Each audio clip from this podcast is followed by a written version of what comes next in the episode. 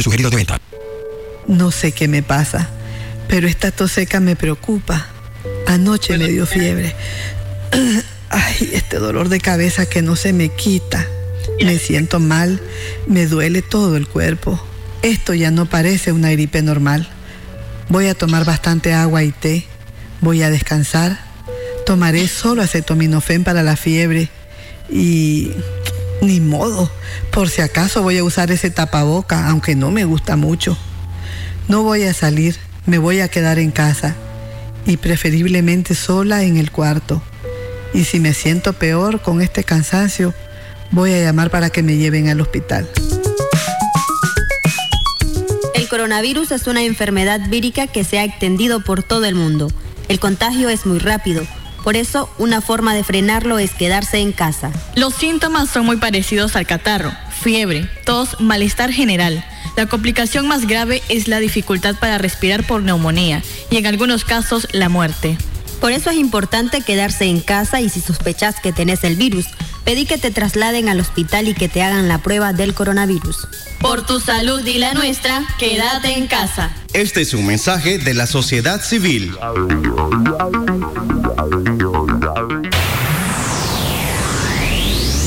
Estás en sintonía de los 101.7 FM.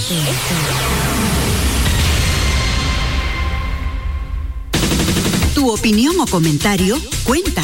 2772-5795 y www.radiovoz.org.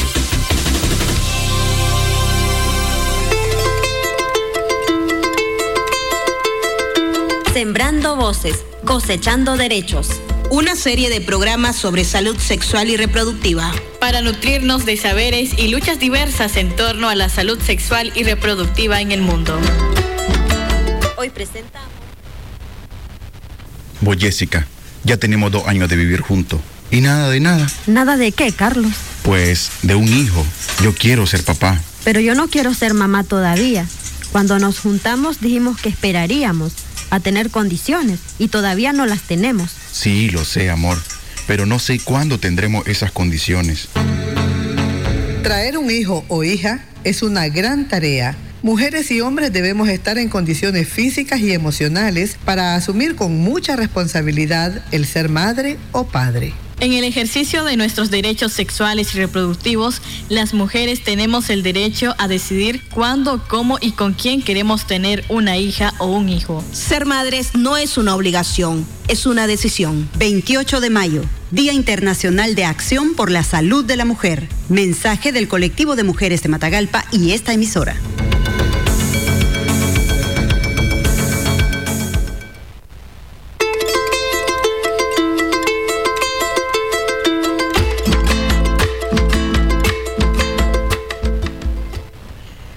Días, buenos días amigas, amigos oyentes. Estamos en su programa Sembrando Voces desde el espacio de Radio Estéreo Voz, una radio comunitaria feminista que todos los miércoles hacemos distintos programas. Así que hoy le damos la bienvenida a Eva Molina del colectivo de mujeres de Matagalpa. ¿Qué tal Eva? ¿Cómo estás? Buenos días, pues ahí vamos. Esa es la manera de expresarnos ahorita. Ahí vamos, ahí vamos, haciéndole capricho. Resistiendo, ¿verdad? Buenos días, Ruth Marina. Ruth Marina es del grupo Venancia, también de la iniciativa defensora de derechos humanos, así como Eva Molina.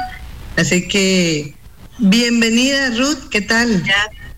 Muy bien, gracias. Encantada de estar con ustedes. Bueno, bienvenida. Le vamos a dar también la bienvenida a Verónica Mabel Contreras Berrío, ella educadora para la salud de San Salvador. Buenos días, Verónica, ¿qué tal? Verónica, ¿podés encender tu cámara? Bueno, parece que no tiene... Eh, allí no, no nos está escuchando. Buenos días, muy bien. Bien, Ah. gracias. Creo que algo pasa con, con mi cámara que la tengo activada y no veo que esté mi imagen. Así es, no se ve. Sí, tenemos ahí un problemita de técnico. Tal vez más enseguida ahí podés en- encontrarla. Por ahora nos podemos quedar con, con el audio. Eh, también tenemos como invitada, pero todavía no la veo que, que, se acerca, ¿verdad? Debe haber algún problema con el cambio de, por, por la diferencia de horario, quiero decir.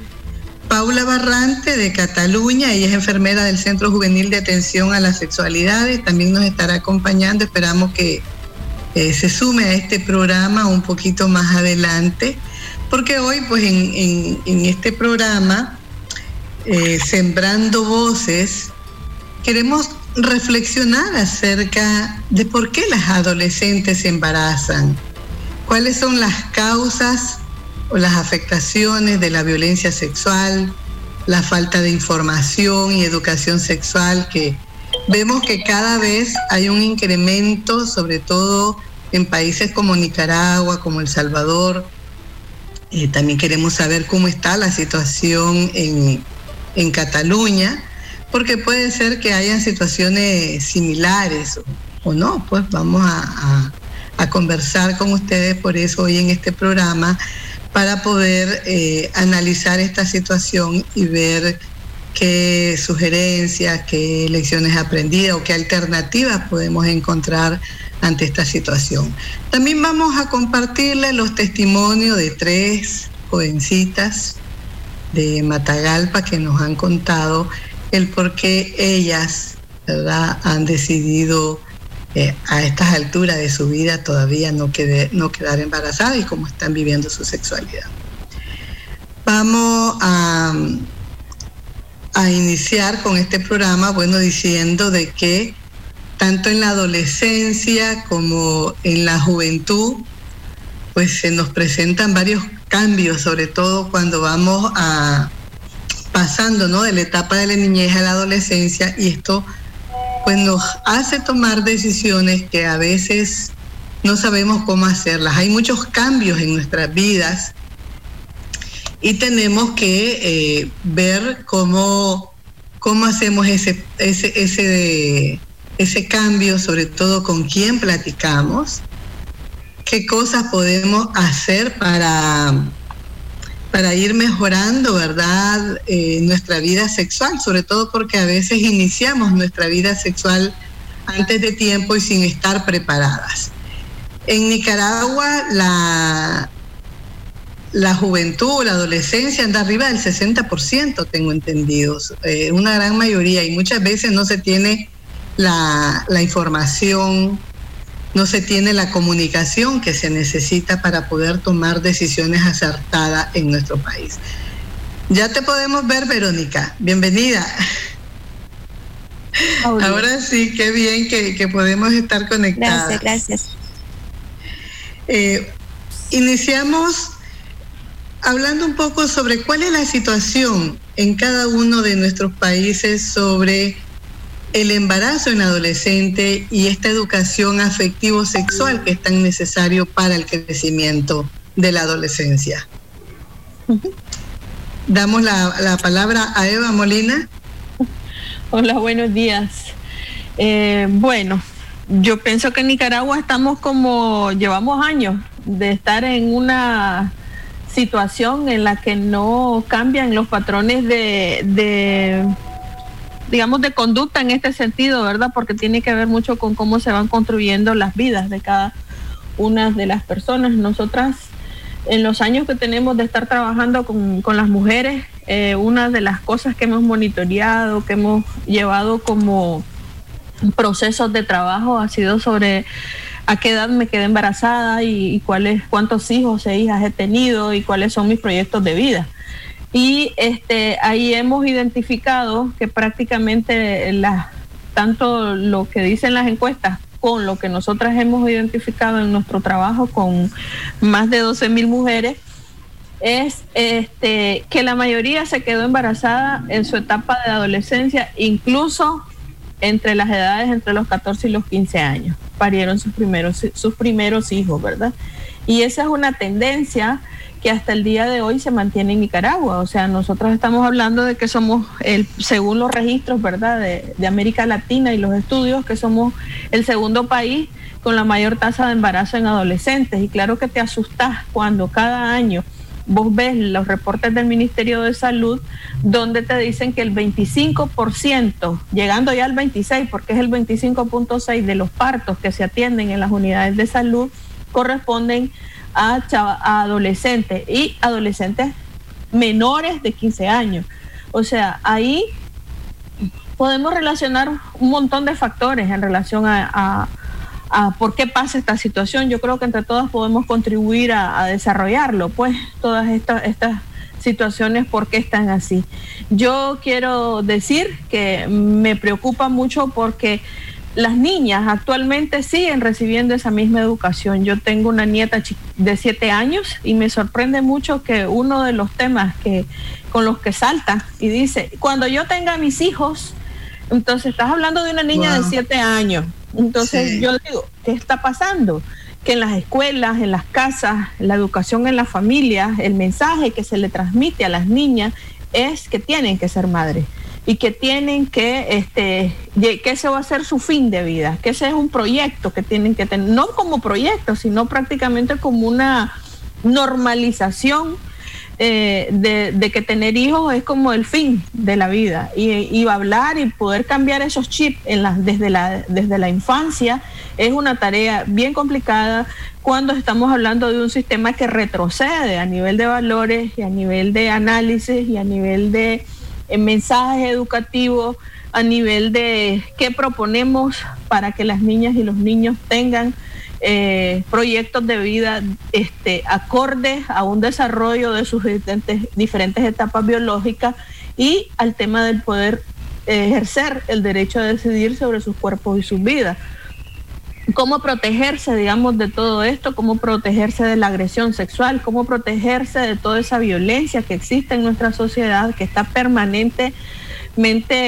eh, ahí, evidenciada en la cantidad de abusos sexuales y todo eso, de los que el MINSA no habla en sus estadísticas porque habla de la cantidad de partos, habla de la cantidad de, de chavalas embarazadas, pero no habla de la cantidad de... Eh, abusos por los cuales esas chavalas han llegado a estar embarazada.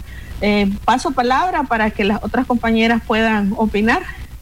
Y para continuar con Nicaragua le vamos a dar la palabra a Ruth Marina y después seguimos con Verónica, ¿les parece? Sí, muchas gracias. Eh, sí, continuando con, con, lo que decía Eva, ¿verdad?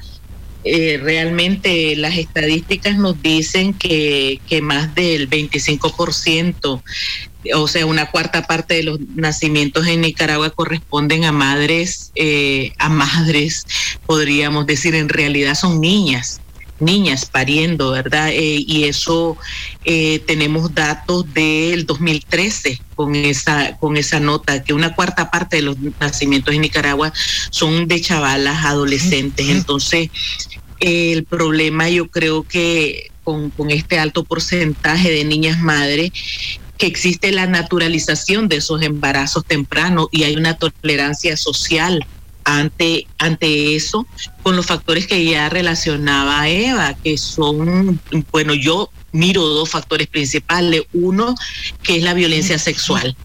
Y el otro, que es la, la naturalización de esas uniones tempranas entre niñas y hombres que muchas veces les doblan la edad o sea, son, son pocos los casos en los que las dos personas son menores de edad. Entonces, em, esta alta tasa de embarazo en adolescentes, pues nos preocupan porque, este, como se decía, pues Nicaragua eh, es el cuarto país junto a Guatemala en América Latina y el Caribe con mayor proporción de embarazos en adolescentes y estas adolescentes pueden tener entre 15 y 19 años, pero en Nicaragua vemos que a partir de los 12 años se está como naturalizando que las niñas ¿verdad? Eh, ves una niña embarazada y es como que ya no te escandaliza. Y yo creo que tenemos que seguirnos escandalizando de, de, ver esas situaciones porque son crímenes, porque son delitos, porque está relacionado con las violaciones que yo creo que más adelante, creo que así será, estaremos hablando sobre, sobre ese tema porque este, no podemos obviar que estas, estos embarazos no vienen de decisiones tomadas conscientemente y que hay varios factores que que, que, tenemos que tomar en cuenta para poder también hacer algo en relación, para que cambie la situación. Sabemos que no solo está en nuestras manos, pero es parte de ese análisis que tenemos que hacer para ver qué podemos hacer eh, como población. ¿verdad? Paso la palabra. Así es, Ruth Marina. Le vamos a dar la palabra a Verónica, pero también le vamos a dar la bienvenida a Paula Barrantes, que ya está con nosotras desde Cataluña, acompañándonos. Hola, Paula. Ahora, bienvenida, Paula. Ahora estamos este, analizando la situación del embarazo en adolescente en cada uno de los países que estamos participando en este programa. Estaba Nicaragua, ahora vamos con El Salvador y después te tocaría a, a vos hablar sobre esta situación. Gracias. Verónica. Oh, bueno, buenos días.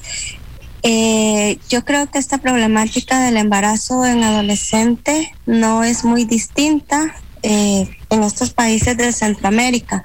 De hecho, en El Salvador, para el año 2017, que contábamos con nuestro mapa de embarazo, se cuantificaban en promedio 53 embarazos por día en adolescentes, esto en, en niñas y jóvenes de 10 a 19 años. Esto nos lleva un poco a repensar cuáles son las, las, estrategias o las metodologías que como país, que como comunidades estamos implementando para trabajar en ello. Y nos encontramos que hay una serie de, de circunstancias estructurales que, que incluyen incluso los, los, los valores, la parte cultural, por ejemplo, y al pensar en algunas causas del embarazo infantil, en general podríamos pensar de que la violencia sexual es una. La violencia sexual es una, la violencia incestuosa o, o, aquella ocasionada por extraños, por amigos de las familias, eh, la relación sexual consens consensuada, que lamentablemente no se considera violencia, pero es aquella en la cual la niña no sabe cuáles son las consecuencias de embarazarse o no pudo preverlas ya que no tuvo una educación sexual integral. De acuerdo a su edad, de acuerdo a su nivel de desarrollo o no pudo acceder por la edad, por el estigma, por la discriminación, por las etiquetas, no pudo acceder a servicios adecuados de eh, anticoncepción o a una anticoncepción de emergencia, que de hecho esta en muchas comunidades la consideran eh, un producto abortivo. No hay una información eh, adecuada sobre estos métodos.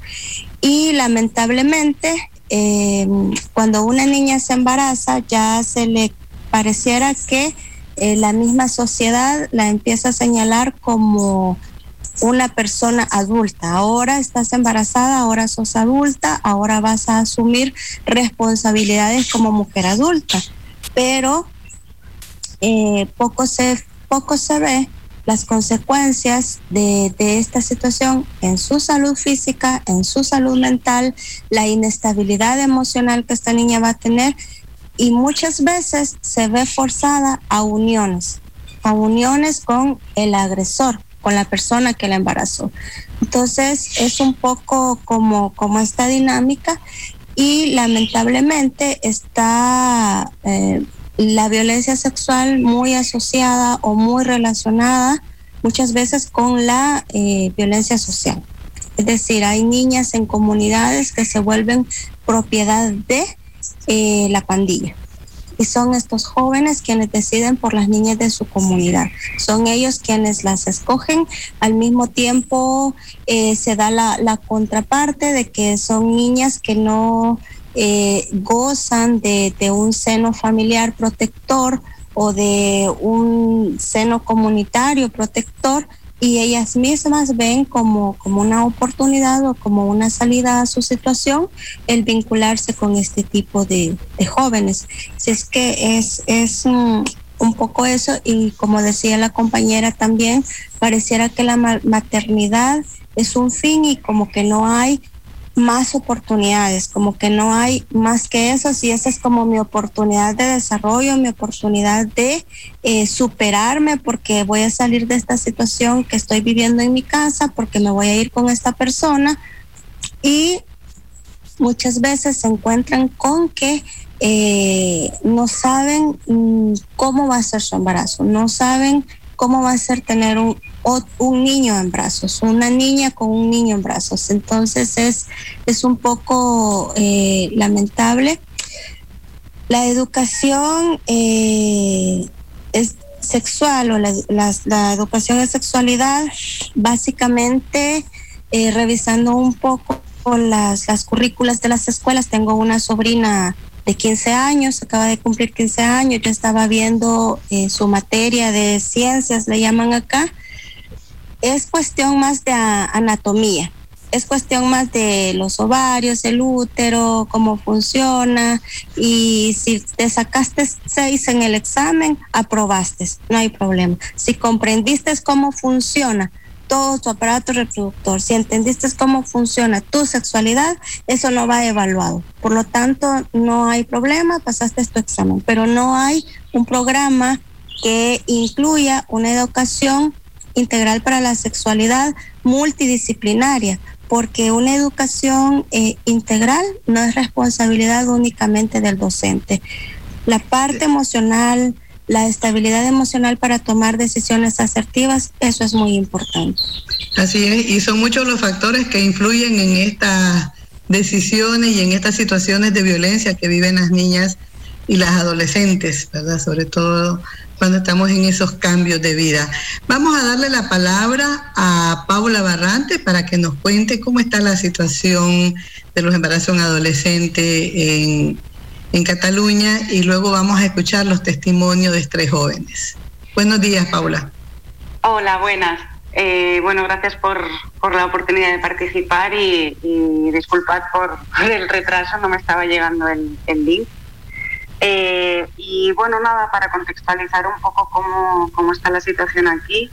Eh, primero, eh, aclarar que la interrupción del embarazo es un derecho reconocido y regulado en nuestro país desde el 2010, por lo que los servicios públicos garantizan el acceso a esta prestación sanitaria de manera legal y gratuita.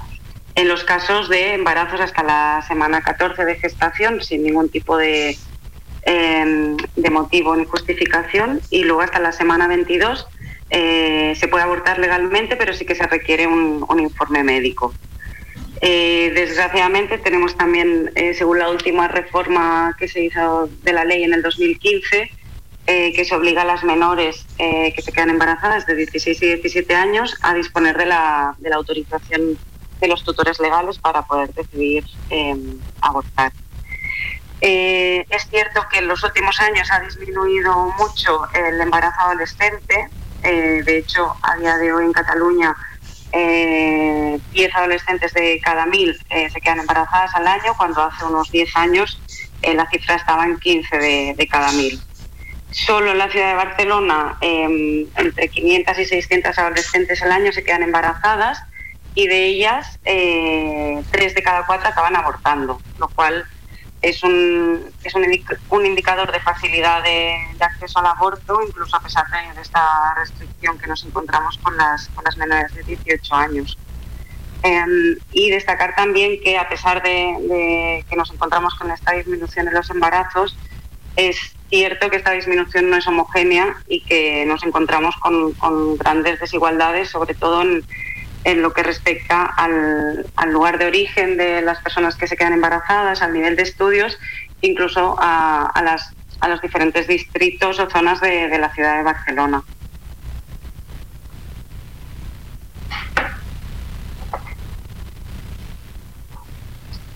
No se te escucha. Tienes cerrado el micrófono, Argentina. Gracias, Ruth Marina.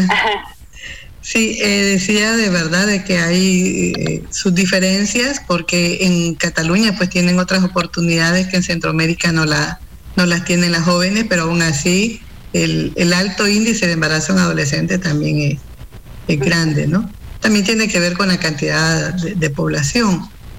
Vamos a, a escuchar los testimonios de tres jóvenes para que luego entremos qué pasa con las causas profunda de los embarazos en adolescencia.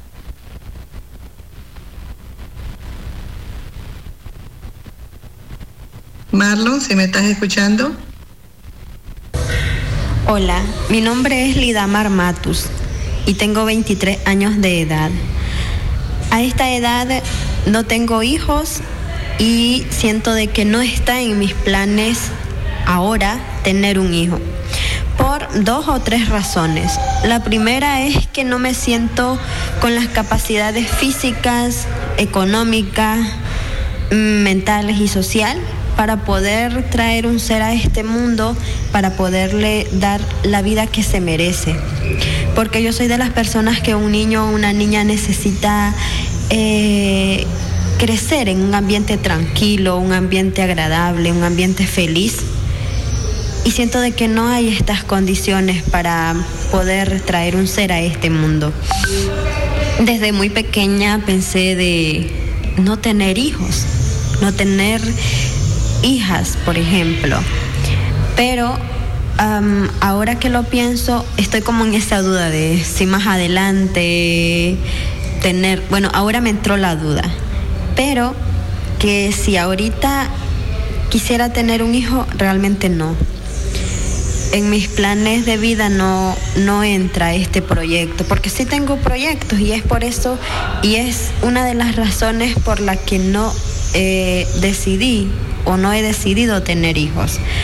Además, porque em, tengo muchos, muchos proyectos, muchas metas, muchos sueños que cumplir y para ello necesito estar libre, estar libre. Porque em, tener un hijo, muchas dicen es muy bonito, es agradable, pero realmente es un ser al que tenés que cuidar tenés que estar, por decirlo, a un 80% para este niño o esta niña.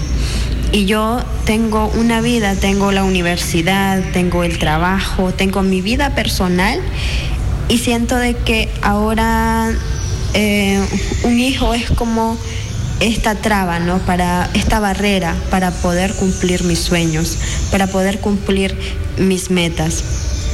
Y yo sinceramente me preocupa el hecho de que muchas chavalas, porque he visto un montón de casos de chavalas que desde los 15 o de muy temprana edad están embarazadas, tienen un hijo, dos, tres hijos y son muchachas que no, no se les ve que tengan sueños, no se les ve que tengan metas y tienen muchos hijos, además tienen pocos recursos económicos y viven una vida fatal, viven una vida bien crítica, una vida llena de pobreza. Entonces me preocupa y me da tristeza porque eh, yo no me siento estar en esa posición, me siento estar en la posición de decidir, de poder decir, yo no quiero tener hijos, no voy a tener hijos sino hasta en un momento dado. Y también pienso de que el hecho de tener un hijo no es porque sí, no es porque tuve un accidente y ya. Aunque me decía alguien no es por accidente, se sabe que es una consecuencia de algo que hiciste.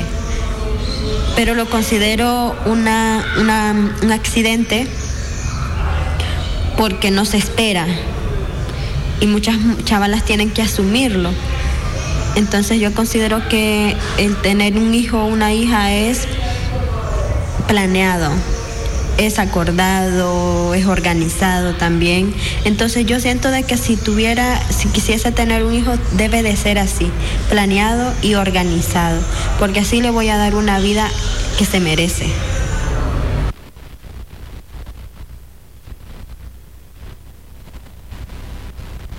Soy Magdalena Salgado, tengo 32 años y eh, aún no decido parir porque pienso que no tengo las condiciones de seguridad, de protección, de estabilidad, que es como lo básico que uno puede ofrecer a un hijo, a una hija. Eh, pienso que no es solo parir por parir tenemos que pensar en todo lo que esto conlleva. Tenemos que pensar que tiene que tener una buena salud, tiene que tener una buena alimentación, una buena educación. Y eh, pensando también en el país, siento que igual no presta las condiciones para traer un hijo. Eh, y más en estos momentos, más en esta en estas situaciones que estamos viviendo. Y eh, también como país eh, los salarios en este país de Nicaragua pues no nos ayudan a tener una buena vida, por decir así. En, con estos salarios de Nicaragua, eh, las familias sobrevivimos y pensando en las familias que tenemos un trabajo formal o un trabajo fijo, digamos así, y eh, pensando cómo cuesta sobrevivir, cómo cuesta poder apoyar a tu familia con el salario que ganas y poder sobrevivir vos. Entonces todo esto me hace a mí pensar de que em, no es conveniente para mí, ¿verdad?, traer un hijo o una hija a este mundo. Y hablando de mundo, también pienso en la sobrepoblación que tenemos, también pienso en que no hemos cuidado de este mundo, no hemos cuidado de la tierra y qué es lo que yo le puedo ofrecer a este hijo, a esta hija, en estas condiciones, en este país y en este mundo. Siento que mi sexualidad afectiva me la vivo tranquila, responsable, saludable. No dejo que me afecte los comentarios de mi familia, de la sociedad, porque aquí en Nicaragua cuando las chavalas ya tienen una determinada edad, te empiezan a presionar y te empiezan a preguntar, ¿por qué no has parido? ¿Cuándo vas a parir?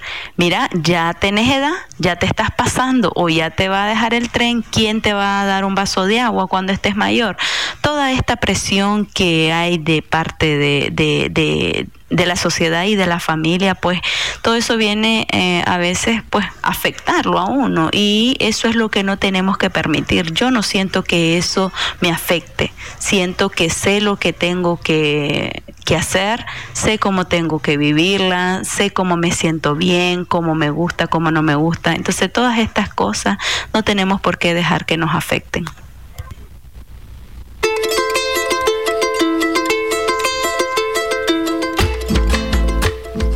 Bueno, esos eran los testimonios que les queríamos compartir. La verdad es que si las chavalas pensaran en las condiciones físicas, emocionales y económicas para quedar embarazada y tuvieran toda esa educación, esa información, pues sería eh, un mundo distinto, ¿verdad? En, el que vivimos. Sin embargo, como dice Magdalena, la presión social que a veces se tiene también desde la niñez, eh, que se ya se va inculcando esta este ideal de, ser madre para poder ser buena mujer también nos cala, ¿no? Nos cala en los huesos y vamos pensando y vamos creciendo con esa idea. Es uno de, las, de los factores, por así decirlo, que, que, afectan. Eh, sabemos que hay muchísimos factores, ¿verdad? Desde que somos niñas que nos, que nos hacen crear esta idea y en algunos países de Centroamérica además de la pobreza, las tradiciones rurales y las tradiciones católicas o religiosas también influyen muchísimo, la violencia en la que se vive. Entonces son muchas cosas que tenemos que irnos preguntando. ¿Qué pensamos son estas causas profundas que orían a las chavalas a quedar embarazadas a temprana edad? Damos la palabra a Verónica para iniciar ahora por El Salvador y después vamos con Nicaragua y Cataluña.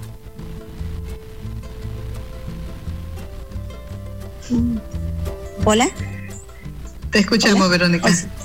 Bueno, sí, escuchando los, los testimonios, creo que eh, eh, lo que les decía, la verdad es que la, la, dinámica de esta problemática no es muy distinta en los países de Centroamérica, eh, bueno, en El Salvador sabemos es, es prohibido, es penado el, aborto voluntario, aun cuando se justifique eh, obstétricamente.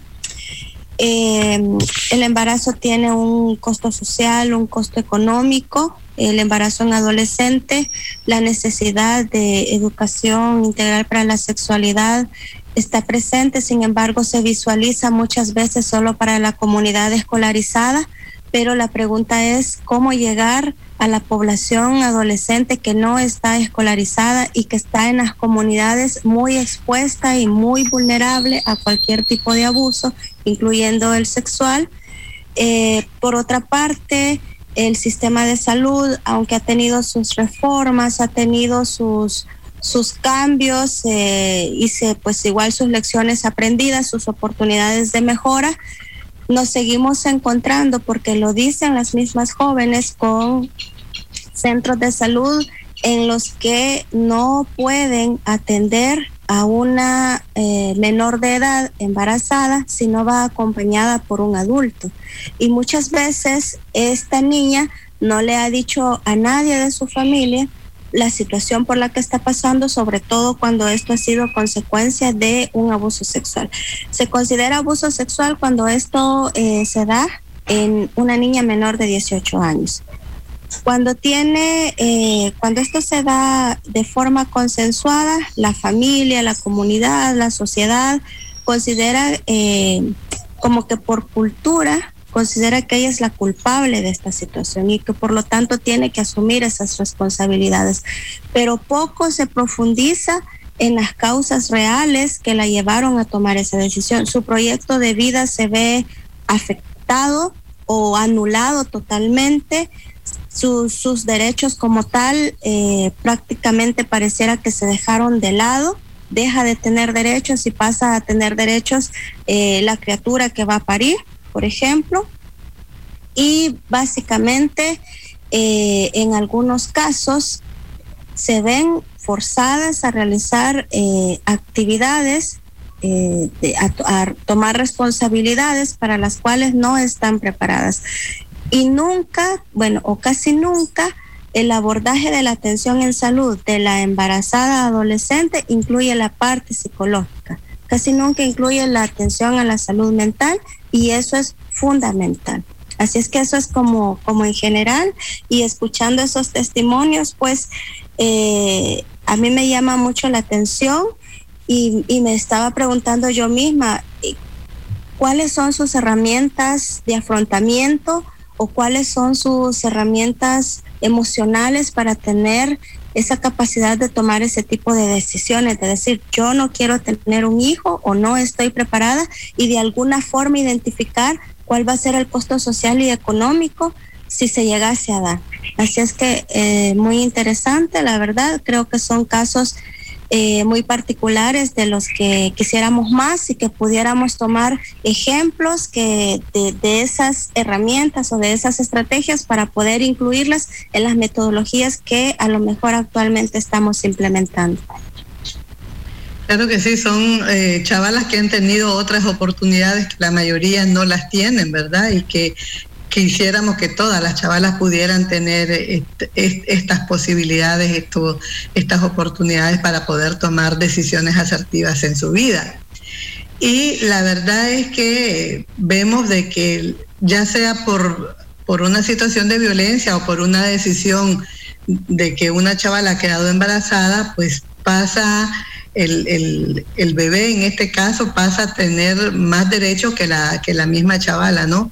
Porque se les obliga a, tener el hijo o la hija aunque no lo desee. Le damos la palabra a Ruth Marina.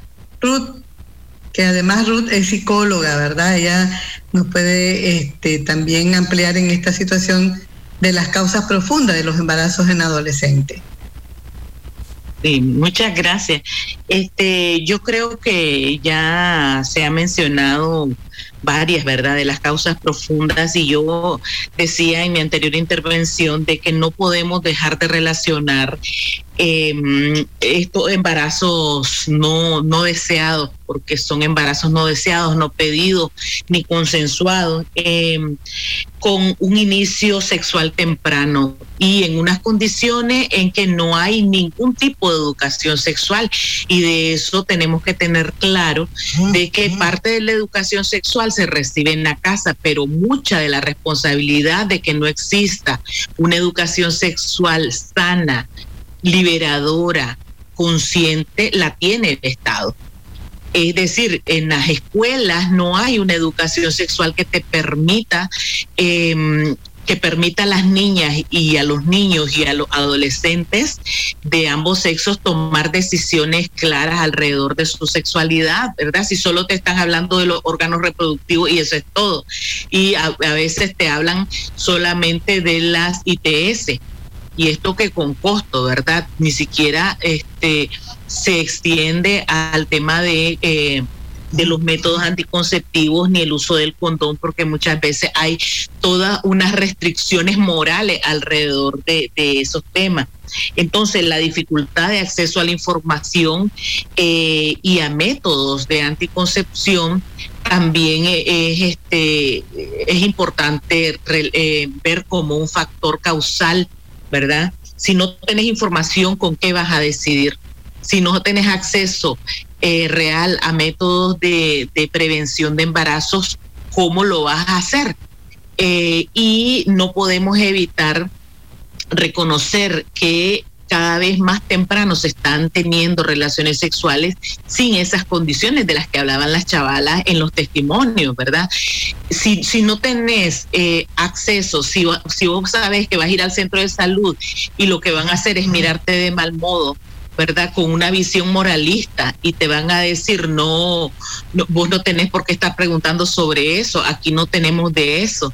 ¿Verdad? Vos lo que tenés que hacer es este cuidarte, cuidarte de andar con novios y cuidado o sea, lo que les dicen a las chavalas y a las mujeres adultas cuando están pariendo, les dicen, este, ah, pero así no gritabas cuando estabas abriendo las piernas. Es decir, hay toda una discriminación y todo un maltrato alrededor de la sexualidad.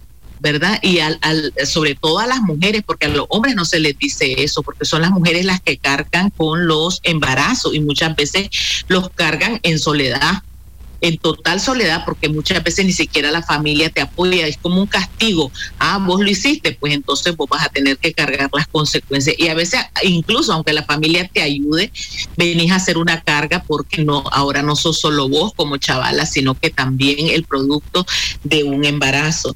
Entonces, la falta de educación sexual para, para las jóvenes y niñas y adolescentes yo creo que es uno de los factores principales eh, y como decía antes, pues la educación sexual no está contemplada como parte de la formación, ni siquiera en las escuelas públicas.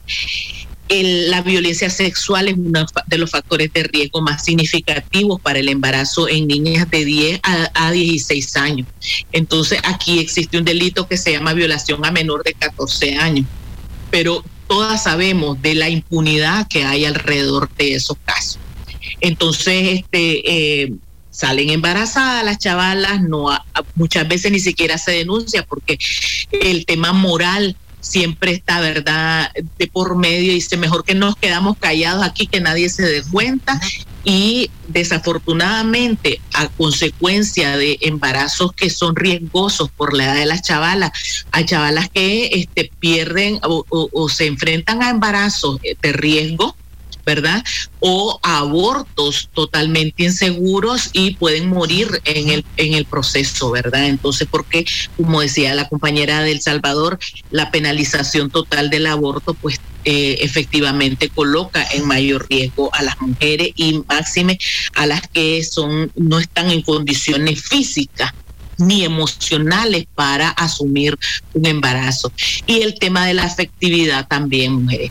Eh, necesitamos para, para, poder asumir un embarazo no solamente son las condiciones físicas y económicas, ¿verdad? Muchas veces, ¿por qué, por qué buscas una pareja eh, tan tempranamente? ¿Por qué te quieres ir de la casa? Muchas veces hay situaciones de maltrato en la casa y entonces las chavalas con el primero, ¿verdad? Tal vez, tal vez eh, nadie se ofende con esto que voy a decir, con el primero que te endulce el oído, ¿verdad? Eh, te dice, conmigo vas a estar bien, vos vas a ser la única, este, te voy a dar todo lo que necesitas, vas a ver qué bonito, si yo, yo voy a dejar a la mujer que tengo para estar con vos porque vos sos mejor que mi mujer. Entonces, te dicen todas esas cosas y vos resulta que sentís que en tu casa ni te quieren, ni te aceptan, te obligan a cosas, incluso hasta hay situaciones de abuso sexual. Entonces, yo, te, yo se lo digo porque he atendido mujeres en esa situación, no lo estoy sacando de, de solo de mi cabeza, estoy sacándolo de testimonio. Entonces, estás loca por irte de ahí porque ya no aguantas. Entonces, el primero que te dice, esta oportunidad es tuya, ¿verdad? Entonces te vas sin saber todo lo que te espera al otro lado de ese puente, ¿verdad? Entonces la afectividad necesaria para que las hijas se queden en casa y que puedan seguir estudiando puede ser un obstáculo grande cuando esa afectividad no existe, cuando hay maltrato, cuando hay violencia sexual en la misma familia, ¿verdad? Entonces esa parte también hay que considerarla. Claro, el, cariño es muy importante, ¿verdad? Para una sostenibilidad emocional.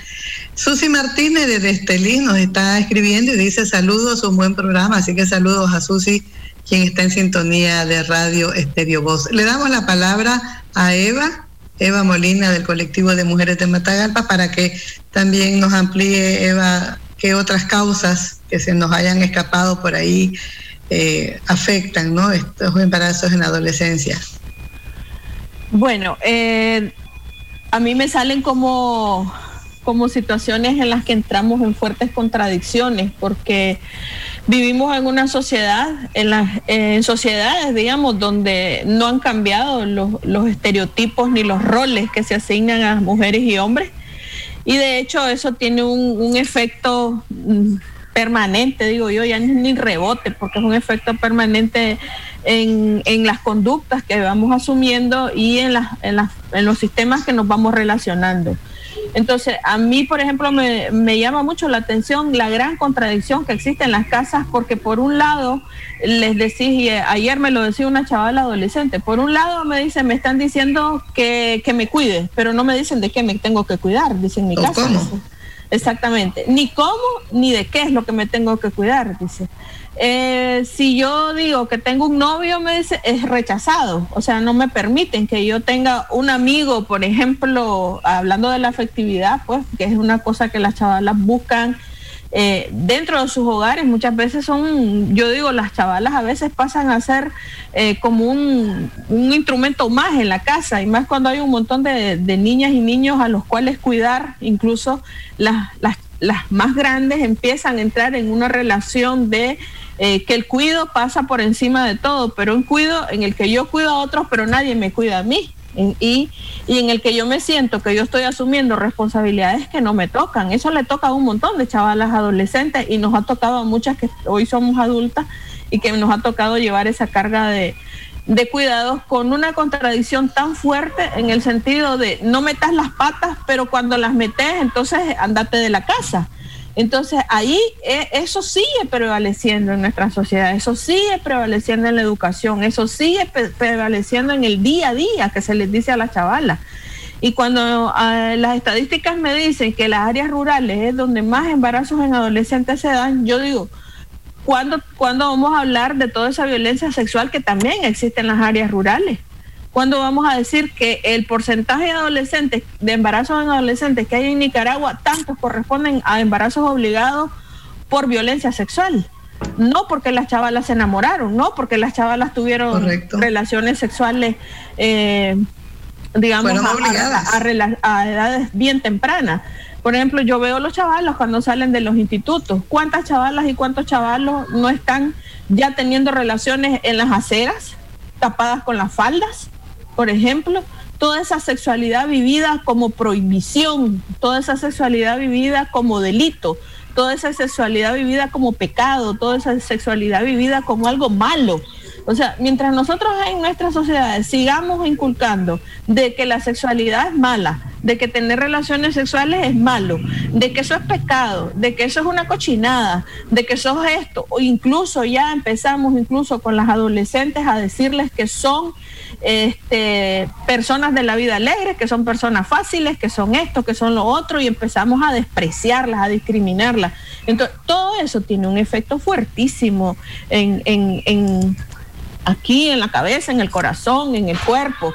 Y claro que una chavala que se encuentra sometida a ese tipo de presiones, a veces traer un hijo a este mundo es como su consuelo dice, ay, ahora voy a tener a quien cuidar y ahora te voy a tener a quien chinear y voy a tener a quien me quiera. Porque eso me dijo una chavala que vive aquí al lado, que tiene 17 años y tiene dos hijos y una niña de, y una niña de 6 años ya, de, de 5 años. Entonces, le dice, es que ahora yo tengo que, ella me quiere, a mí ella me abraza, ella me da besos y a mí nadie nunca me ha dado besos, nunca nadie me ha abrazado, nunca nadie me ha querido. Entonces yo digo, vivimos en una sociedad con unos valores tan contradictorios, tan este, discriminatorios, tanta violencia, que es bien complicado cuando hablamos de este, cómo prevenir todas estas situaciones. A mí me gustaba la campaña de, Grupo de Ganancia que decía este, la mochila con la que yo tengo que cargar, ¿verdad? O sea, cuál es la mochila con la que yo tengo que cargar. Entonces, intentando hacer una revalorización de cuál es eh, mi vida como adolescente, cuál es mi plan de vida como adolescente y qué cosas yo no tengo responsabilidades que cargar, por ejemplo, ¿no? Y qué cosas sí me tengo que ser responsables para cargar. El día que cambien esas educaciones en nuestras casas, esas contradicciones entre decirle a la chavala, esto es cochinada, y después decirle, sos esto o sos lo otro, o, meterlas en un rol de correrlas de la casa. ¿Cuántas chavalas no son expulsadas de su casa después que salen embarazadas? Y, lo más fregado, por ejemplo, aquí en la consulta de salud vienen un montón de chavalas a hacerse los ultrasonidos con 14 años. Y cuando les preguntas, este, ¿vos querés eh, este, este embarazo? Y te dicen que sí, que están contentas. Pero les ves la cara de tristeza, les ves la cara de angustia y vos decís, o sea, ¿qué significa querer? ¿Qué significa esto en tu vida. O sea, todo eso todavía sigue siendo un tránsito largo eh, que pasa pues por esa responsabilidad del Estado que decía eh, Rumarina, que decían las otras compañeras. Mientras aquí no nos unamos, sociedad, Estado y hayan mensajes claves dirigidos hacia estas poblaciones que están creciendo, que son nuestra responsabilidad, creo que vamos a seguir acarreando esa contradicción machista, esa contradicción de seguir reproduciendo estos roles y seguir reproduciendo estos mensajes que lo único que le hacen daño es a las nuevas generaciones, a todas estas jóvenes, a todas estas adolescentes que están creciendo con una carga afectiva, emocional eh, y de responsabilidad muy grande y que no les toca. Ahí lo voy a dejar, paso palabra. No tienes micrófono, Argentina. Argent, estás sin micrófono.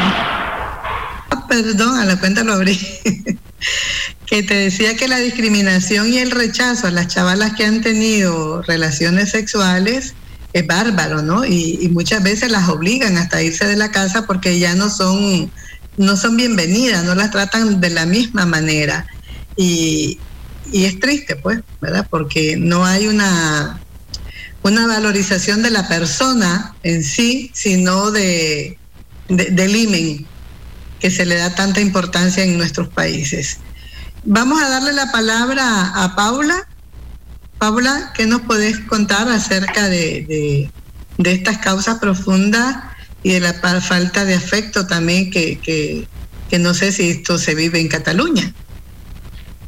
Sí, bueno, es interesante eh, que a pesar de, tratarse de escenarios tan diferentes, sí que a nivel de causas profundas yo creo que hay muchas similitudes. Eh, yo creo que de entrada es importante, al menos aquí, eh, asumir que, siempre va a haber embarazos no planificados en, la adolescencia por, el simple hecho de que tienen relaciones sexuales y están además en un periodo de, de exploración. Em, y nos los encontraremos igual que en cualquier otro en cualquier otra etapa de la vida. Lo único que evidentemente el, impacto social y emocional eh, emocional va a ser eh, mayor. Eh, yo creo que en cuanto a las causas la principal es la, ausencia de, una educación sexual y afectiva de base como, pasa aquí en Cataluña y que sea transversal y, y a lo largo de toda, de toda la etapa de crecimiento ¿no? de la persona, que, no se limite a, unos talleres puntuales de dos horas en, determinadas edades, sino que, se vaya trabajando desde, desde la infancia. Y sobre todo también, como, como han dicho varias de las compañeras, trabajando desde una mirada positiva de la sexualidad, eh, ya que siempre se ha trabajado desde desde una connotación muy negativa, eso del, miedo, de los riesgos, de, lo malo que te puede pasar. eh, con lo cual obviamente las, personas jóvenes no se sienten ni, ni animadas ni cómodas eh, queriendo hablar del tema, preguntando o, buscando información al respecto. Em, creo que también hay, una causa muy importante que tiene que ver con las barreras de acceso a los servicios. Eh, ya que no se facilita el acceso a, las personas adolescentes una vez salen de, pasan de la edad pediátrica, eh, hay como un vacío eh, en el cual ellas no saben a qué servicios pueden recurrir para, tener una atención en cuanto a salud sexual y reproductiva. Y en caso de que lleguen a, ese servicio mm, lo que se suele encontrar pues es una una atención pues eso con, bastante juicio, con bastante moralismo, culpabilizadora, eh, donde ellas pues no, no, se sienten cómodas. Eh, y por último, mm, creo que es importante también la dificultad que se encuentran en, el acceso a los métodos anticonceptivos, a la, bueno, a la información, como decíamos, y, también a nivel de, que no hay un acceso libre y gratuito a todos los métodos que existen. Eh, incluso em, a nivel de información también, ¿no? de métodos anticonceptivos de larga duración, como, como puede ser el implante, el vivo, el inyectable o, métodos que podrían, que podrían ser muy cómodos para una, para una persona joven, eh, no suelen tener acceso y al final pues quedan limitados a casi exclusivamente al, al uso del preservativo y dentro de los métodos anticonceptivos también la, falta de información en cuanto al acceso a, la anticonceptiva de emergencia, que, es un recurso útil y relativamente accesible, al menos aquí, eh, pero hay, hay mucha falta de, información en los derechos que tienen para acceder a este recurso.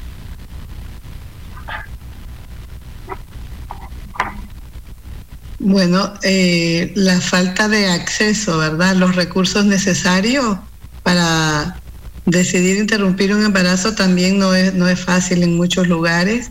Y sobre todo los métodos anticonceptivos, como se, mencionaba en, en Centroamérica, ese es un problema serio que vivimos pero hay un, tema de cultura, de cultural, de silencio y de una actitud conservadora también que forma parte de una dinámica de violencia sexual en la que de alguna manera se, se obliga a las chavalas a participar.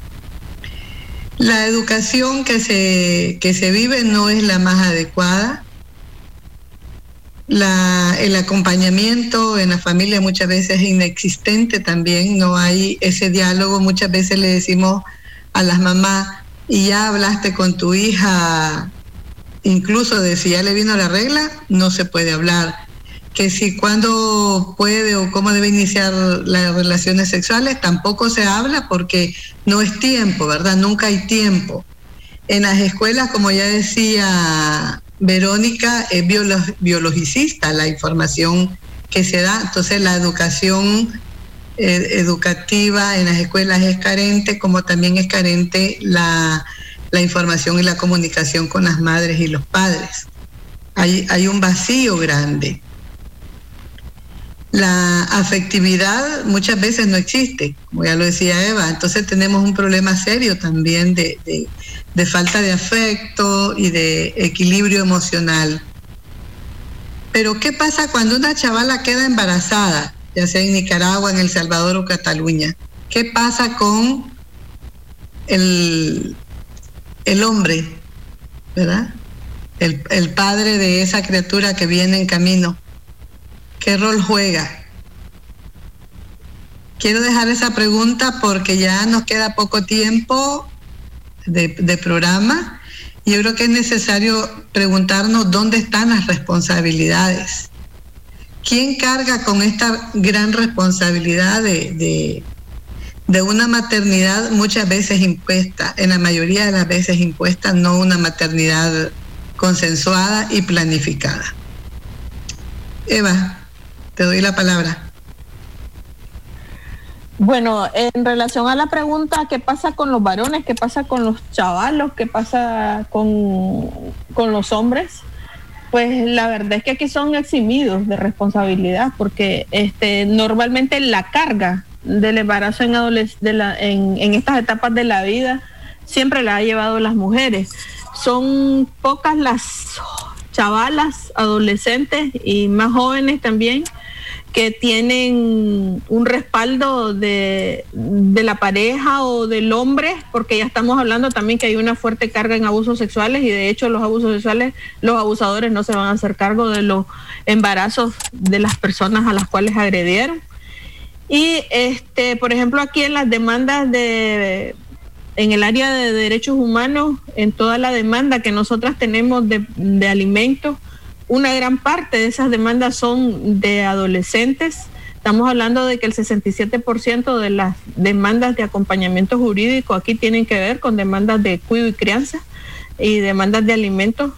Y de esas adolescentes, aquí muchos, muchas muchos chavalos que han embarazado a chavalas se aparecen con su mamá, con su papá, e incluso diciendo, poniéndose en quiebra, pues decimos nosotros, se, ponen en quiebra porque vienen a decir, pero es que este chavalo no trabaja, es que este chavalo no, yo soy la que lo mantengo, este chavalo depende de mí, entonces ¿con qué le va a dar a, eso?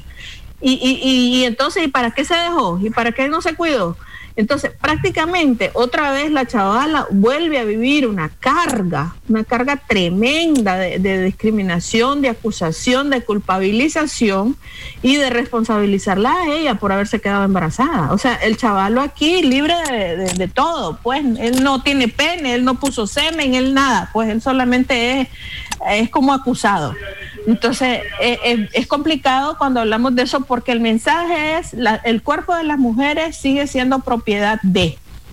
Y este, en ese sentido, yo como hombre estoy eximido de todo. Entonces, ya te digo, son mínimas las, las cantidades de personas que aquí se hacen responsables de eh, esos embarazos puestos en estas relaciones sexuales tempranas cuando han sido consensuadas, porque estamos hablando sin poner todas las que tienen que ver con abuso, porque incluso aquí las que vienen por abuso es más complicado porque primero se tiene que poner la denuncia sobre el delito no podemos estar hablando de responsabilidad paterna cuando hablamos de un abuso sexual, cuando hablamos de una violación. Y eso es súper complicado porque hay muchas personas que por su situación de, de ¿cómo te económica, de vulnerabilidad, en todo el sentido, vienen a decir, bueno, pues aunque sea que me dé para, para mantenerlo. Y claro, vos te duele el corazón, te duele el alma, porque vos decís, ¿y, cómo, y esta responsabilidad, este delito que va a quedar impune? Y esta, esta, esta, si esto, este, este producto nace, ¿con qué van a hacer? ¿Con qué posibilidades? ¿Con qué todo? ¿Cómo va a quedar esta chavala? ¿Cómo han quedado las chavalas que estamos acompañando por todas esas situaciones de abuso y que vienen a demandar pensiones de alimentos? O sea, estoy hablando de una situación súper complicada, estoy hablando de unos contextos en los que la justicia tampoco acompaña todas estas situaciones de, embarazo en adolescentes y donde los varones son eximidos por la sociedad, eximidos por la justicia y eximidos por sus familias. Así es. Ruth Marina. Sí, fíjate que eh, continuando con lo que dice Eva, yo creo que eh, cuando hay un embarazo en una chavala, en una adolescente o en una niña, se invisibilizan muchas veces las graves consecuencias que tiene eso para su ciclo de vida. Muchas veces tienen que dejar de ir a estudiar o se pasan a estudiar al fin de semana o a la noche. Hay un estigma asociado a que esta chavala salió embarazada y más bien se ocultan. Otra consecuencia, que es parte de ese estigma, pero también es parte de esa decepción de que, bueno, te embarazaste, es tu culpa, ahora ve lo que haces. ¿verdad? Entonces, este, muchas veces se quedan solas en ese, en ese, en esa responsabilidad que la chavala no estaba buscando quedar embarazada. Lo que estaba, lo que estaba es queriendo tener una relación con una persona que la quiera, que le dice que la quiere, ¿verdad? Y que va aparejado con relaciones sexuales, a veces consensuadas y no siempre consensuada, ¿verdad? Porque qué tan, qué tan libre sos de decir sí cuando tenés tanta presión de que dame la prueba de amor, ¿verdad?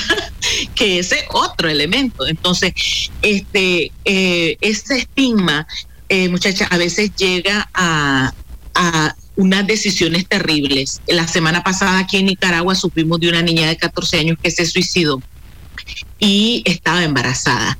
Y la noticia, ese es otro elemento que a mí me parece que es bien importante trabajarlo, cómo se presenta la noticia. La noticia decía, se suicidó después de haber tenido una discusión con su pareja. Y entonces yo digo, ¿qué pareja? Es decir, ya la estamos viendo como que si fuera una persona adulta con una pareja en una relación estable, cuando nada de eso existe. ¿verdad? No sabemos si era producto de violación, no sabemos si era producto de un engaño, ¿verdad? Que, tal vez no necesariamente es violación, puede, puede haber sido un chavalo porque no dieron detalles sobre él, solo sobre ella, entonces puede haber sido un chavalo más o menos de su misma edad o un poquito mayor porque por lo general son mayores que ella. A veces hasta le doblan la edad y ahí ya estamos hablando de estupro o de violación. Entonces, cuando hablamos de las consecuencias, hemos de considerar toda la carga que supone eh, cargar con, con, la responsabilidad de un embarazo no deseado, un embarazo no esperado, y con el estigma que porque entonces la gente empieza a verlas como que si fueran mujeres adultas que se metieron a camisa de once varas, como dice el dicho, ¿verdad? Se metieron a camisa de once varas y es como que lo hicieron conscientemente, con todas las, con todas las posibilidades de decir que sí o decir que no, cuando muchas veces eso no se da. Entonces, este, eh, hemos de considerar esta grave consecuencia que es el suicidio en, adolescentes embarazadas cuando este cuando se sienten que se quedaron solas y este sin sin la contraparte a veces ni ni, ni, ni de su ni, ni del responsable, ¿verdad? Ese embarazo, porque estoy de acuerdo con lo que dice Eva, se exime muchas veces al hombre de toda responsabilidad y además de que no lo asumen ni abierta ni veladamente, ¿verdad? Se les, se les justifica. Es como que con, con el, el, machismo hace que se diga, bueno, ella fue la que, e, ella es la que se embaraza y es la que tiene que prevenir el embarazo, ¿verdad? Es que no estabas evitando a veces preguntan de esa manera y me parece tan irresponsable esa pregunta, me parece tan cruel también para una chavala que este, simplemente está empezando a descubrir apenas su sexualidad. En el caso, como decía Eva, verdad que no sea producto de violación y en el caso de violación ya es otra, son otras otras aristas las que tiene el problema. Así es. Generalmente se oculta, ¿verdad? ¿Quién es el responsable o quién es el agresor? Desde la misma familia hasta en los medios de comunicación. Y lo podemos ver en las escuelas también, aunque no hay que, eh, no es legal expulsar a una chavala embarazada de la escuela, sin embargo en algunos colegios se ha hecho esto, pero ¿quién expulsa a los chavalos? ¿Quién se pregunta quién fue el chavalo que le embarazó? Él sigue estudiando como si nada y la chavala es la que va fuera del sistema educativo. Verónica, ¿qué nos puedes decir al respecto? ¿Pasa esto en El Salvador? Por supuesto, sé que hay una frase muy común que es el hombre llega hasta donde la mujer se lo permite. Entonces... Somos las culpables para la sociedad. Entonces, básicamente con eso se está quitando toda la responsabilidad al varón, se deja toda la responsabilidad a la niña, ella no se cuidó, ella provocó, ella buscó, ella pues eh, andaba eh, como mariposa de flor en flor, etcétera. Una serie de situaciones que lo, a lo único que conllevan es a que eh, ni la familia, ni del hombre, ni, ni, el joven, si, si fuera un joven, asuman y reconozcan esta responsabilidad. Así es que toda la carga siempre va a ser mayor en la mujer, siempre. Entonces aquí es incluso eh, llegan a ser tan, tan crueles algunas situaciones que se da el embarazo en un contexto de violencia, pero como la familia ya la culpa, ya no la, ya no la quiere reconocer como hija, es te vas con él y te tenés que ir con él. Y es obligada a salir de su casa para estar con esta persona que la embarazó.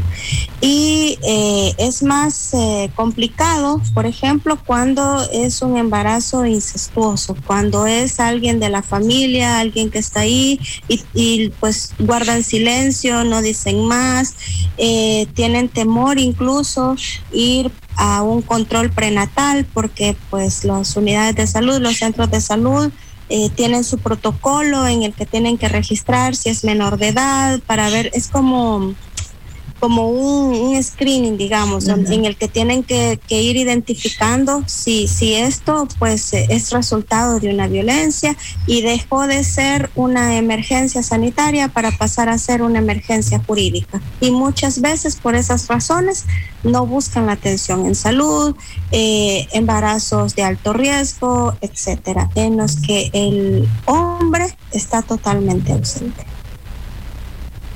Paula, ¿qué nos puedes contar? ¿Qué pasa en Cataluña con esto? Bueno, en Cataluña, eh, como decía antes, sí que la mayoría llegan a, conseguir abortar, em, pero sí que en ese proceso se, pueden sentir eh, muy solas, ya que el, sistema no, es fácil a la hora de encontrar la, la información sobre qué tienen que hacer, dónde tienen que acudir, si tienen derecho o no, si es gratuito o no. Eh, como decía antes también, se pueden sentir eh, muy, muy juzgadas eh, una vez llegan al, sistema de salud. incluso se les puede llegar a poner en, cuestión su, su, decisión, ¿no? Con, como, como, una dificultad añadida a, lo duro que es ya de por sí ese proceso. Con la, con la dificultad también en el caso de que sean menores, de que desde el sistema de salud eh, en, muchos casos llaman directamente a, la familia sin tener en cuenta los pues esos posibles condicionantes familiares que, pueda haber eh, en cada caso. Y aunque lleguen a, conseguir eh, abortar, el, proceso es eso, pues es como una carrera de obstáculos en el cual la figura de, del hombre o del chico generalmente pues no, no suele estar muy presente o al menos aquí eh, es lo que nos encontramos eh, y, responde lógicamente a una a una educación patriarcal que todas hemos recibido y que, es una serie de mensajes constantes eh, cuanto a eso, a nuestra, a nuestra salud sexual y reproductiva, desde eso, el simple hecho de que todos los métodos anticonceptivos sean solamente para mujeres, claro. Y, y, toda la toda la carga que, eso tiene para, la creencia de, esta, de esta chica que o esta adolescente que se queda se queda embarazada. Mm, también evaden responsabilidad a los varones entonces. Sí sí yo creo que siempre sobre todo en, personas jóvenes eh, ellas también tienen mucha más conciencia de claro en, a consecuencia también de esta educación, ¿no? Pero tienen más conciencia de, que son ellas las que tienen que acudir a, los servicios, a pesar de que aquí, por ejemplo, puedan venir eh, cualquier persona joven, pero, pero ellas dan por hecho que son ellas las que se tienen que hacer cargo de, de esto. Y esto nos lleva a que, al no haber una educación sexual, claro, ellos Mm, no tienen la misma información o no tienen acceso a la misma información que a lo mejor tienen las, usuarias que vienen aquí a visitar al centro. Con lo cual siempre hay, hay, menos, menos presencia de, los chicos o de los hombres en todo este proceso. ya para ir cerrando, este, ¿qué conclusiones podríamos sacar de todo lo que hemos dialogado hoy en esta mañana? Vamos a iniciar con Paula porque ella ha estado así como cerrando. Ahora vamos a iniciar con Paula ya para ir viendo qué, qué, lecciones aprendidas, qué conclusiones podemos sacar de este diálogo de, estos tres eh, países, ¿no? De, de Cataluña, de El Salvador y Nicaragua. ¿Qué nos puedes contar? Bueno, eh, de entrada que como decía antes, ¿no? Que, a pesar de que la situación aquí en Cataluña obviamente es infinitamente mejor que, en lugares como, como Nicaragua o El Salvador, eh, está claro que aquí nos encontramos con déficits muy importantes en cuanto a, al acceso a la información o en cuanto a, vulneración de derechos directamente para personas menores de edad eh, por el hecho de que tengan que pedir autorización a sus tutores legales eh, y, sobre todo yo creo que lo, más eh, presente y, lo más clave en todo este tema es, el estigma social que, va implícito ¿no? al, tema del embarazo adolescente y del aborto en general. Creo que es uno de los mayores impedimentos para que las, las personas puedan acceder al, aborto y yo creo que nuestro reto es eso, garantizar que se tenga eh, la información necesaria para que, para que ellas puedan tanto elegir cómo vivir su sexualidad eh, de forma sana o, o qué o, qué camino quieren escoger en caso de un embarazo. Y, y eso contribuirá a, a, eliminar este estigma asociado al embarazo y a todas las violencias machistas que, eh, que forman parte ¿no? de, de, todo esto. Y como decía antes, a través de la, de la educación sexual y afectiva, que yo creo que es la, base de todo, eh, entregar la máxima información para que la persona pueda gestionar de, la manera más informada y sólida posible su sexualidad eh, y, y, minimizar al máximo el, el impacto de, de estas violencias. Muy bien, vamos a darle la palabra entonces a, a Verónica. Bueno, eh, creo que para mí una conclusión importante es que la educación debe trascender, la educación en sexualidad debe trascender de lo molecular a lo social, porque hacer educación con el enfoque academicista o de talleres o, o de qué sé yo, de reuniones, creo que resulta más primero hacer eh, distintos grupos focales, identificar las necesidades específicas para, para cada grupo poblacional. No es lo mismo trabajar con jóvenes de la zona urbana que de la zona rural. Las realidades y las necesidades son, son distintas. Eh, y por supuesto, creo que también es muy importante revisar las metodologías actuales y tratar de integrar a la comunidad en estos procesos, que la comunidad se entere de cuáles son las necesidades de su población adolescente. Al preguntarle a los jóvenes en quienes confían, a quienes acuden cuando tienen una necesidad de atención en salud, muy pocos hablan de su familia.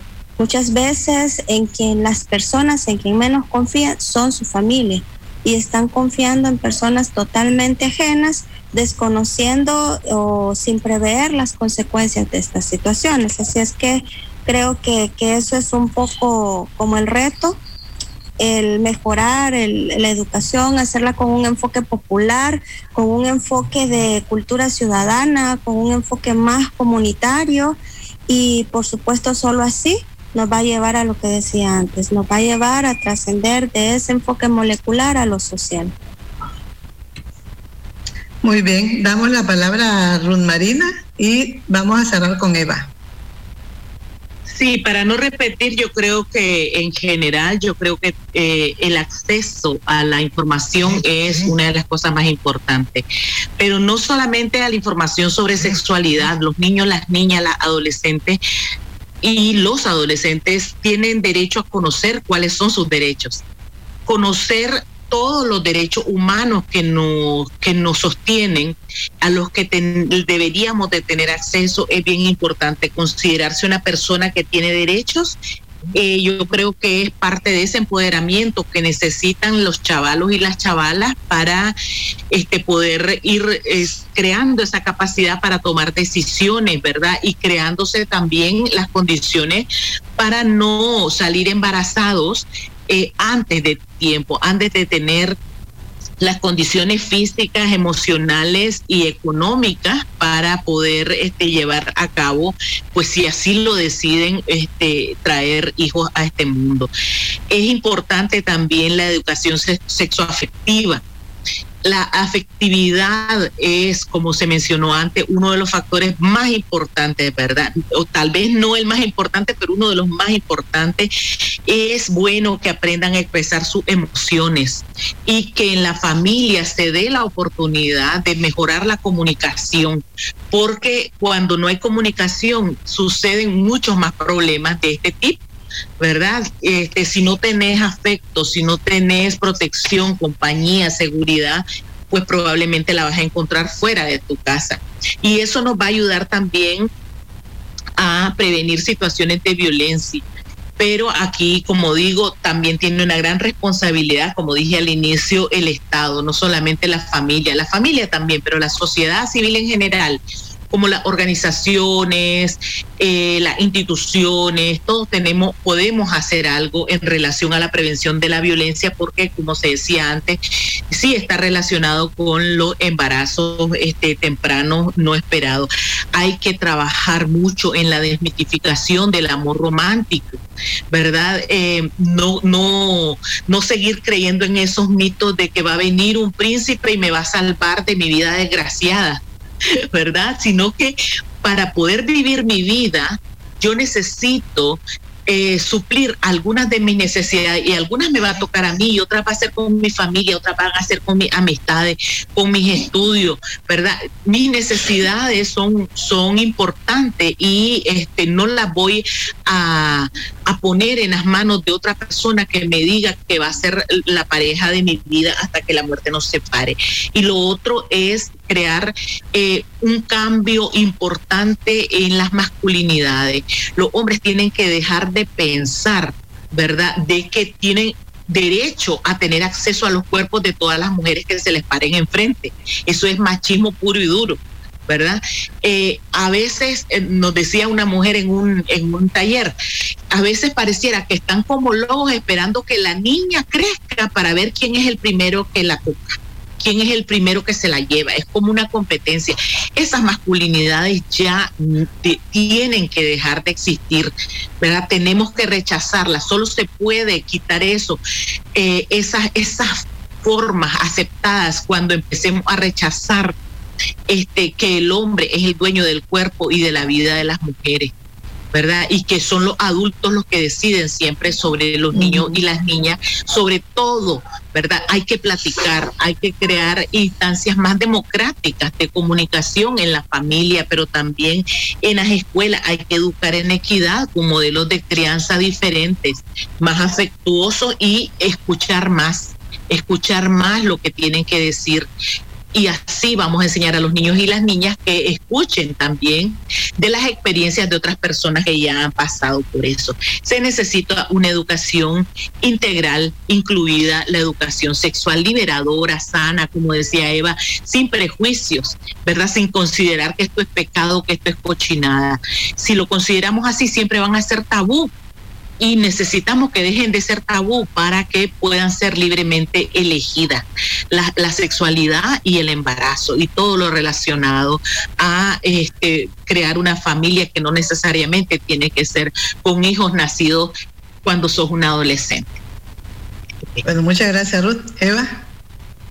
Bueno, solo decir que me sumo a lo que ha dicho Ruth y creo que es importante prestar, seguir prestando atención pues a toda la información y atención en salud, porque este, como decía, tener la posibilidad, por ejemplo, que tienen en el centro de salud este de donde está Paula, pues, donde hay acompañamiento a adolescentes. Aquí en Nicaragua eso no existe. O sea, no eh, aquí se empezaron a crear hace años, me acuerdo unas tales casas de los adolescentes que ya desaparecieron y porque eso rompe estigmas, pues, dentro de lo, de lo que es el sistema de atención en salud y hay como un referente para las chavalas y los chavalos para poder acudir a recibir información, atención, con respeto, con responsabilidad y, de una manera científica y basada en evidencia, pues, porque la mayoría de las cosas eh, que recibimos están basadas en prejuicios. O sea, tenemos también una educación en la salud bastante limitada y bastante basada en prejuicios. Pues si las adultas estamos transmitiendo valores prejuiciados eh, en el cuidado del propio, de la salud y la salud relacionada con, el ejercicio de la sexualidad y ya cuando estamos en temas de embarazo, en, en toda esta parte reproductiva, pues ahí cambia mucho cuando tenemos espacios donde nos pueden orientar y nos pueden atender de manera tranquila, responsable y segura es importante para seguir impulsando todo ese trabajo de romper la permisibilidad social del matrimonio eh, a esas edades tan tempranas. O sea, estamos hablando de países donde el, prácticamente la mayoría de la gente se ha juntado en las edades adolescentes, pues obligada eh, por salir de la casa, por todas estas situaciones. Entonces, unirnos a las voces de seguir con esa denuncia y esa presión social de que las mujeres nuestro único destino no, es casarnos, ¿verdad? Ni tener hijos, ni, ni, tener hogar, ni tener solo pareja, sino que podemos hacer otros proyectos de vida que es importante trabajarlo desde la niñez crear este, otras formas de, de, acompañamiento en el sentido de que las niñas tengan proyectos de vida, no solo el proyecto de cuando yo tenga mis hijos, como estaba diciendo mi nieta ahorita, ¿verdad? Desde la escuela. Entonces, eh, y es cuestionar también todas las leyes y las políticas que limitan el acceso a las niñas y adolescentes a los servicios de educación y eh, salud, de, salud, de educación y servicios jurídicos también, porque en todas estas cosas que estamos hablando de la, de la alta impunidad y violencia en la que se desarrollan estas situaciones de, del embarazo en adolescencia, pues es importante que los servicios jurídicos también estén disponibles para los adolescentes que están en una situación de agresión y de riesgo y de impunidad, porque aquí todo esto queda en la impunidad. Entonces, ¿cómo seguir trabajando en eso? Es súper importantísimo. Yo, eh, porque para mí motivar a continuar estudios, formarse todo eso es una tarea que seguimos, tenemos que seguir impulsando en, en las adolescentes, en las niñas, para poder salir de todas estas situaciones en las que nos encontramos pues con, con unas dificultades y unas vulnerabilidades tan grandes eh, que a veces te decís, puchica, son cadenas que nos cuesta difícil romper, pero pensamos que podemos seguir y lo vamos a seguir haciendo. Tenemos que, como dicen, hacer, seguir haciendo la campaña de la mochila que no tenemos que cargar y la que sí te podemos cargar. es importante. Hacer nuestra propia mochila es un, trabajo que nos queda con, con las chavalas, con los adolescentes, varones y mujeres, porque también, como decía Ruth, ese, esa mentalidad de los chavalos. Yo me asusto, por ejemplo, cuando en la ciudad vos vas caminando con una niña de 7 años y un chaval de 14 años te dice adiós suegra. O sea, es impresionante ese mensaje que reciben los chavales. falta de respeto volteo y le digo, ¿y a vos qué te pasa? O sea, si vos sos un cipote, tenés 14 años, ¿y qué te pasa? Me estás ofendiendo y estás ofendiendo a la niña. O sea, pero poca gente se para a hacerlos como, a pararle frente y a, frenarlos. Pues la mayoría dice, ay, qué linda mi niña, me, la, me le llama la atención, me la, me la enamoran de tan chiquita, ya me la están enamorando, ya se va a casar pronto. O romper con toda esa cadena de mensajes es una tarea dura, pero la tenemos que seguir haciendo.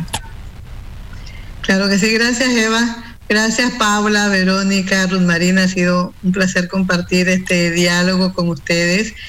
Y bueno, tenemos muchos retos para seguir adelante, para seguir educando, porque es necesario, ¿verdad?, que, que reivindiquemos también políticas públicas de prevención de embarazos en adolescentes, no solamente de acompañar a las chavalas cuando ya están embarazadas, que ya nada se puede hacer para para ese crecimiento seguro que necesitan, ¿verdad? Porque las afectaciones emocionales, físicas, económicas son grandísimas y sociales también, ¿verdad?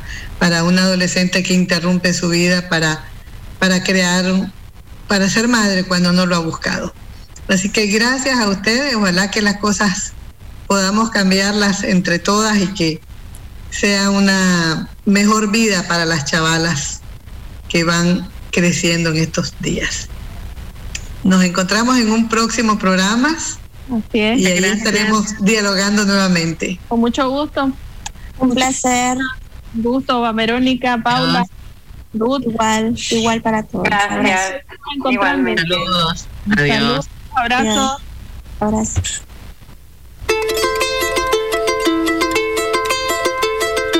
Sembrando voces, cosechando derechos una serie de programas sobre salud sexual y reproductiva. Para nutrirnos de saberes y luchas diversas en torno a la salud sexual y reproductiva en el mundo. Adiós, Arentinita. Estás con el micrófono apagado. Adiós.